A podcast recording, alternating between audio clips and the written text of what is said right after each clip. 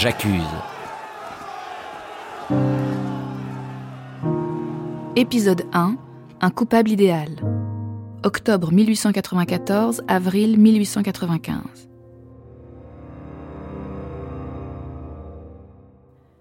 L'affaire Dreyfus, une affaire simple en apparence.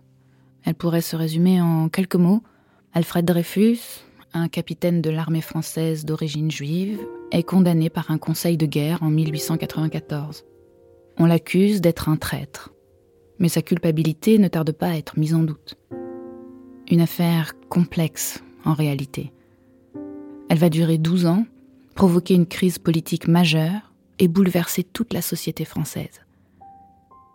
Pourquoi une telle durée? Quels événements ont marqué le déroulement de l'affaire Dreyfus?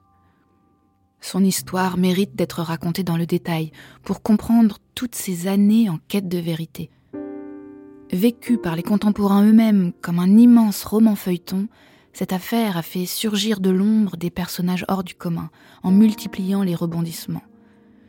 Mais avant d'entrer dans le roman de l'affaire Dreyfus, arrêtons-nous un instant sur l'époque.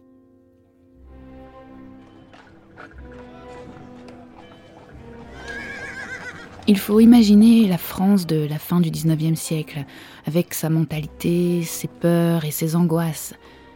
C'est une France traumatisée par ce qu'elle a vécu en 1870 et 1871.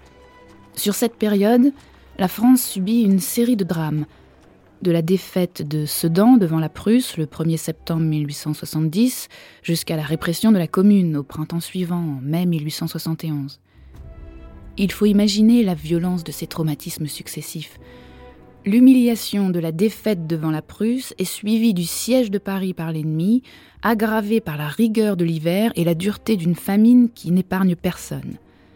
Et après cela, comme si toute cette tragédie ne devait pas s'arrêter, la guerre civile de la commune éclate.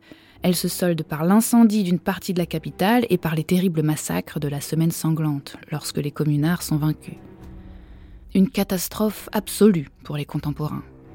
Victor Hugo a qualifié cette période 1870-1871 d'année terrible. C'est pourquoi la France de l'époque de l'affaire Dreyfus voit dans l'armée une autorité suprême, un rempart qui la protège de la menace ennemie.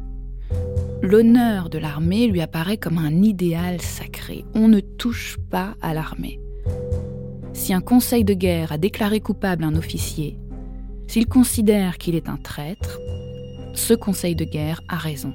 Il sait ce qu'il fait, il ne se trompe pas. On ne doit pas remettre en question la chose jugée, pense-t-on. Cette France se souvient de sa défaite.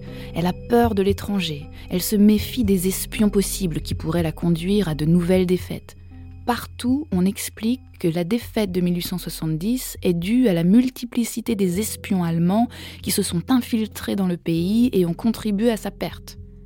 Un espion juif. C'est ainsi qu'apparaît Dreyfus lorsqu'il est mis en accusation. Et c'est la pire chose qui soit pour cette opinion publique traumatisée. L'antisémitisme occupe une place considérable dans la France de cette époque. Fondé sur la haine et le rejet de l'autre, l'antisémitisme est le fonds de commerce idéologique d'Édouard Drummond, auteur d'un pamphlet intitulé La France juive, publié en 1886, qui entend dénoncer la prétendue puissance juive. Drummond se trouve à la tête d'un quotidien, La Libre Parole, qui a une diffusion considérable, entre 100 000 et 200 000 exemplaires selon les périodes. Dès qu'il apprend les soupçons qui pèsent sur Alfred Dreyfus, il s'empare de l'affaire, il décide de la mettre au premier plan, de la transformer en un scandale retentissant. Le 1er novembre 1894, la libre parole d'Édouard Drummond annonce, à l'aide d'un titre en lettres capitales qui barre la première page, Haute trahison. Sur la ligne suivante, on peut lire Arrestation de l'officier juif A. Dreyfus. Ce jour-là, l'affaire Dreyfus débute véritablement. Elle vient de s'inscrire dans les médias. Son récit commence pour se poursuivre pendant de nombreuses années en enflammant l'opinion publique. Le mythe de l'espion juif sera l'un des grands thèmes cultivés tout au long de cette affaire. Mais qui était Alfred Dreyfus? Revenons sur l'histoire de cet homme dont la vie bascule brutalement lorsqu'il est arrêté le 15 octobre 1894. C'est une matinée d'automne. On le convoque au ministère de la Guerre en lui demandant de venir en tenue civile. Il ne se méfie pas, il croit à une inspection de routine. La matinée était belle et fraîche. Le soleil s'élevait à l'horizon, chassant le brouillard léger et ténu. Tout annonçait une superbe journée. Comme j'étais arrivé un peu à l'avance au ministère, je me promenais quelques minutes devant la façade. Puis je montais au bureau. Dès mon entrée, je fus reçu par le commandant Picard, qui semblait m'attendre et qui m'introduisit aussitôt dans son cabinet. Je fus surpris de ne trouver aucun de mes camarades, les officiers étant toujours convoqués par groupe à l'inspection générale. Après quelques minutes de conversation banale, le commandant Picard me conduisit dans le cabinet du chef d'état-major général. Mon étonnement fut grand en y pénétrant. Au lieu de me trouver en présence du chef d'état-major général, je fus reçu par le commandant Dupaty de Clam en uniforme. Trois personnes en civil qui m'étaient complètement inconnues s'y trouvaient également. Ces trois personnes étaient M. Cochefer, chef de la sûreté, son secrétaire et l'archiviste Griblin. La pièce dans laquelle on le fait entrer baigne dans une atmosphère étrange. Les officiers qui l'accueillent sont froids, distants. On lui demande de s'asseoir à une table, on lui ordonne d'écrire une lettre. Il ne comprend pas ce qui se passe, mais il obéit à l'ordre donné car c'est un militaire respectueux de ses chefs. Sa main tremble parce qu'il a froid, la pièce n'est pas chauffée. Il écrit cette lettre. Et soudain, une catastrophe s'abat sur lui. Une main brutale se pose sur son épaule, on l'arrête en lui criant qu'il est coupable de haute trahison. Tout s'enchaîne très vite. Le voilà conduit à la prison militaire du Cherche-Midi. À mon arrivée dans la prison, je fus incarcéré dans une cellule dont la fenêtre donnait sur la cour des condamnés. Je fus mis au secret le plus absolu. Toute communication avec les miens me fut interdite. Je n'eus à ma disposition ni papier, ni plume, ni encre, ni crayon. Les premiers jours, je fus mis au régime des condamnés, puis cette mesure illégale fut annulée. Les hommes qui apportaient ma nourriture étaient toujours accompagnés du sergent de garde et de l'agent principal, qui seul possédait la clé de ma cellule. Il était interdit de m'adresser la parole. Quand je me vis dans cette sombre cellule, sous l'impression atroce de la scène que je venais de subir et de l'accusation monstrueuse portée contre moi. Quand je pensais à tous ceux que je venais de quitter il y a quelques heures à peine, dans la joie et le bonheur, je tombais dans un état de surexcitation terrible. Je hurlais de douleur.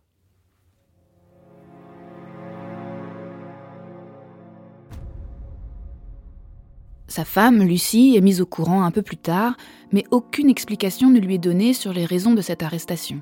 On lui interdit de voir son mari. Dans sa cellule, Alfred Dreyfus crie son innocence. Il pense devenir fou, songe même au suicide. L'instruction judiciaire est conduite par le commandant Dupaty de Clam, qui l'interroge avec brutalité, essaye de le faire avouer, en pénétrant dans sa cellule de jour comme de nuit, mais rien n'y fait. Alfred Dreyfus résiste. Il ne craque pas. Il continue à proclamer son innocence. Un acte d'accusation est pourtant dressé. Que reproche-t-on à Alfred Dreyfus? On prétend que Dreyfus a des maîtresses, qu'il fréquente des cercles de jeu, qu'il a des besoins d'argent. Tout cela pour expliquer sa prétendue trahison. Mais tout est faux. Alfred Dreyfus appartient à une famille de riches industriels alsaciens. Après la défaite contre la Prusse, sa famille quitte l'Alsace pour s'installer en France. Enfant de la République, ancien élève de l'école polytechnique, c'est un brillant officier d'artillerie. Il est heureux en ménage, il est marié à une femme qu'il aime, il est le père de deux jeunes enfants, Pierre et Jeanne. Il n'a aucun besoin d'argent. Il n'a aucune raison de trahir son pays, sa patrie qu'il aime par-dessus tout. Le procès d'Alfred Dreyfus s'ouvre le 19 décembre 1894 devant un conseil de guerre qui siège rue du Cherche-Midi. Le huis clos est aussitôt prononcé. La pièce centrale sur laquelle repose l'accusation est une lettre interceptée à l'ambassade d'Allemagne dont on accuse Dreyfus d'être l'auteur. Une lettre que l'on appellera le bordereau, parce qu'elle énumère une série de documents secrets que Dreyfus aurait transmis aux Allemands. Sur l'écriture du bordereau, les experts divergent. On ne peut pas prouver véritablement que le bordereau ait été écrit par Dreyfus. Alfred Dreyfus est pourtant condamné par les juges militaires le 22 décembre. Juste avant les délibérations, on a transmis au juge un dossier secret dont son avocat n'a pas eu connaissance. C'est ce dossier secret qui a finalement convaincu les juges, jusque-là hésitants. La procédure judiciaire est parfaitement illégale, mais le verdict tombe. Dreyfus est déclaré coupable. La peine de mort ayant été supprimée pour le crime de trahison, il est condamné à la déportation à vie dans une enceinte fortifiée.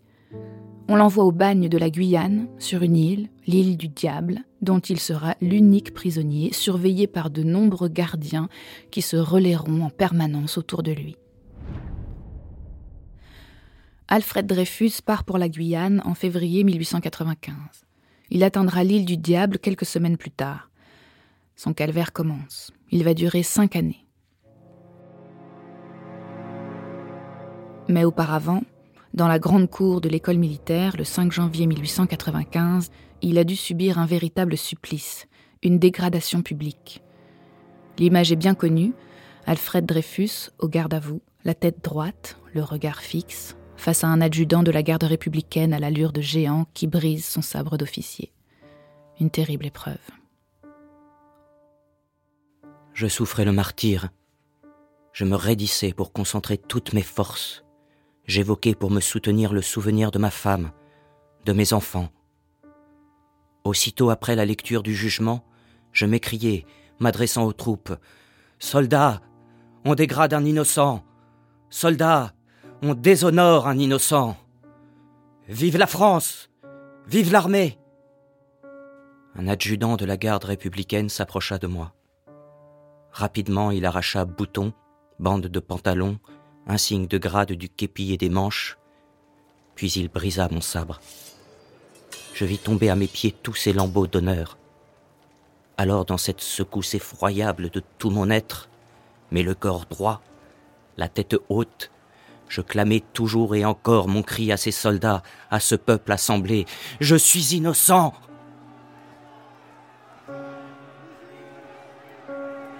La cérémonie continua. Je dus faire le tour du carré. J'entendis les hurlements d'une foule abusée. Je sentis le frisson qui devait la faire vibrer puisqu'on lui présentait un homme condamné pour trahison. Et j'essayai de faire passer dans cette foule un autre frisson, celui de mon innocence.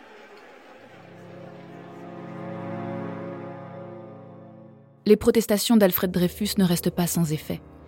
Quand le condamné disparaît, c'est dans un silence angoissé. Et dans l'assistance, un jeune prêtre, rédacteur pour un journal catholique, confie alors à un confrère antisémite Tout de même, si l'on s'était trompé.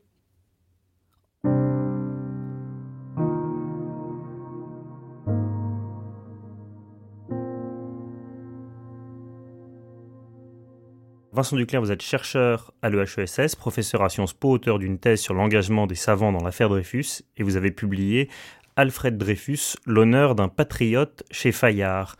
On vient de l'entendre dans l'épisode, quand l'affaire éclate, euh, l'antisémitisme est exacerbé dans le pays. Est-ce que vous pourriez nous rappeler quelles sont ses racines à l'époque, euh, dans quel pan de la société il se diffuse et avec quelle intensité?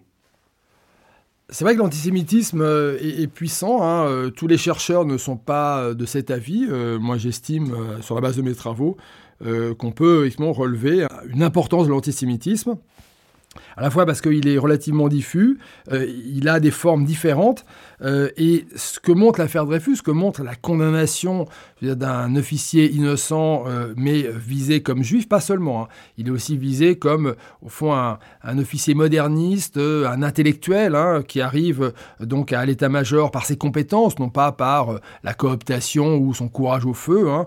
Et, de ce point de vue-là, il menace aussi des traditions militaires. donc il est aussi poursuivi à cause de cela, mais il est clair que les courants antisémites dans l'armée amènent à fabriquer, je veux dire, un, procès d'État. Et là, c'est assez impressionnant parce que l'antisémitisme, effectivement, existait donc comme préjugé dans la société, dans différentes couches, un antisémitisme bourgeois ou aristocratique, mais aussi un antisémitisme dans les milieux ouvriers, lié, je veux dire, au fait qu'on pense que les, les juifs exploitent le prolétariat. Hein. Il y a faut le rappeler, un prolétariat juif, hein, qui est très important aussi.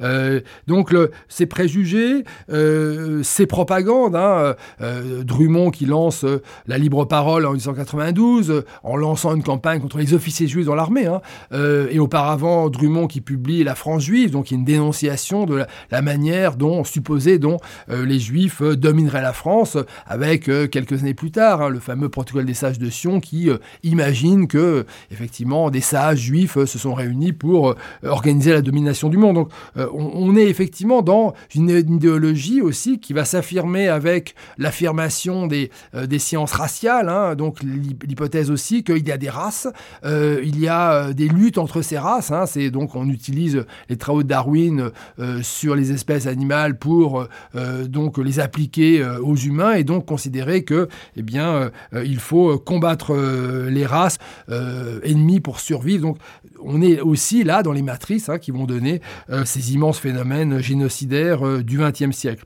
Donc il y a euh, donc une réalité de l'antisémitisme avec des journaux qui se spécialisent dans la haine antisémite, dont la libre parole. Mais ce qui est intéressant, c'est que, je veux dire, cet antisémitisme diffuse dans d'autres journaux. L'antisémitisme de gauche existe aussi. Hein. il y a donc une, une porosité de la société française qui peut s'expliquer aussi par le fait que donc il y a la menace allemande, il y a eu la défaite, euh, il y a euh, donc toute l'obsession euh, du traître, de l'espionnage, il y a une crise économique hein, qui amène donc des, réactions xénophobes. Donc c'est certain que les juifs français, qui sont pleinement citoyen. La, France ne fait aucune distinction euh, de, religion, ni même de race. Enfin, les races n'existent pas, mais donc euh, euh, ils sont pleinement français, mais ils sont stigmatisés, ils sont attaqués, et notamment par, par ces médias de la haine, comme, on peut les qualifier aujourd'hui. et ces formes multiples d'antisémitisme, cette diffusion, donc va porter une entreprise au sein de l'État. C'est-à-dire que ce qui est très impressionnant avec le procès de Dreyfus, c'est que ce procès, l'instruction, l'enquête, l'arrestation, euh, la mise au secret de Dreyfus, tout ça est quand même porté par, euh, je veux dire, une idéologie euh, antisémite. Hein. elle n'est pas la seule, mais elle est très marquée. Et que donc ça veut dire que tout un coup, dans un État républicain, un État légaliste, un État démocratique, hein, ou en tout cas qui tente de l'être, on a, je veux dire, une affaire antisémite. Et donc là, on change, vous voyez, quand même de, terrain. C'est-à-dire, c'est plus la rue, les préjugés, les salons, le cabaret ou la presse, c'est au sein même de l'État, au sein même des forces armées, euh, qui euh, donc agissent euh, de manière contraire à l'éthique républicaine. Donc là, c'est effectivement une, inquiétude très très forte, et ça explique peut-être aussi la mobilisation des intellectuels que de dire on ne peut pas tolérer qu'un État soit gangréné par l'antisémitisme. Plus d'un siècle après l'affaire, l'antisémitisme est malheureusement toujours extrêmement présent dans le pays, mais surtout, L'idée déjà présente au moment de l'affaire que les juifs tiendraient la politique, euh, la finance euh, et les médias sont toujours extrêmement vivaces. Est-ce que ça veut dire que nous n'avons tiré aucune leçon de l'affaire? C'est très très troublant hein, et c'est vrai qu'on voit, hein, je veux dire en, Europe, euh, en Turquie, euh, aux États-Unis également, hein, euh, je veux dire la, dénonciation quand même d'une qualité juive d'ennemis qu'on veut cibler. donc on voit bien d'abord que pour détruire des ennemis, le véhicule antisémite reste très actif et donc il faut effectivement toujours combattre l'antisémitisme. Et puis c'est aussi, je veux dire, une manière de de dégrader, je dirais, euh, l'ennemi en, le réduisant à une sorte de, race maléfique. Hein. et, donc, euh, je crois que face à cela, il faut déjà effectivement souligner le patriotisme des juifs comme des protestants, comme euh, des musulmans, comme d'autres effectivement religions ou même les individus. C'est-à-dire que dire au fond, les, individus d'abord se présentent et sont jugés par leurs actes et non pas effectivement par des qualités maléfiques qu'on leur attribuerait ou bénéfiques. Hein. Donc, c'est, je crois, effectivement une réflexion sur la citoyenneté qui doit être venir, c'est aussi la nécessité de dire combien effectivement les Français euh, d'origine ou de confession euh, juive ont été des très grands patriotes. Et, Dreyfus est un immense patriote parce que finalement, euh, il a toujours eu confiance dans la capacité de la République française, de la France des droits de l'homme, de lui redonner son honneur à travers la proclamation de son innocence et, la vérité.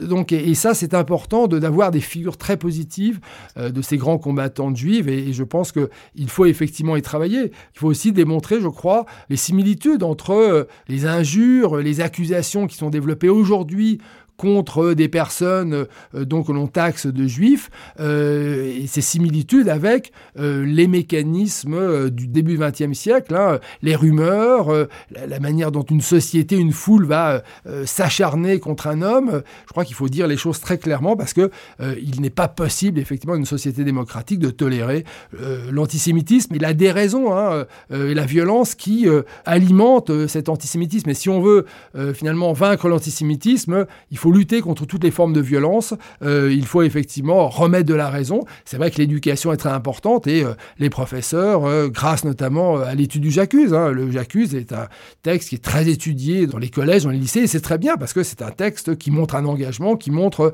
je veux dire, une écriture, un courage, et je crois qu'effectivement, on revient toujours au J'accuse, et c'est très bien. J'accuse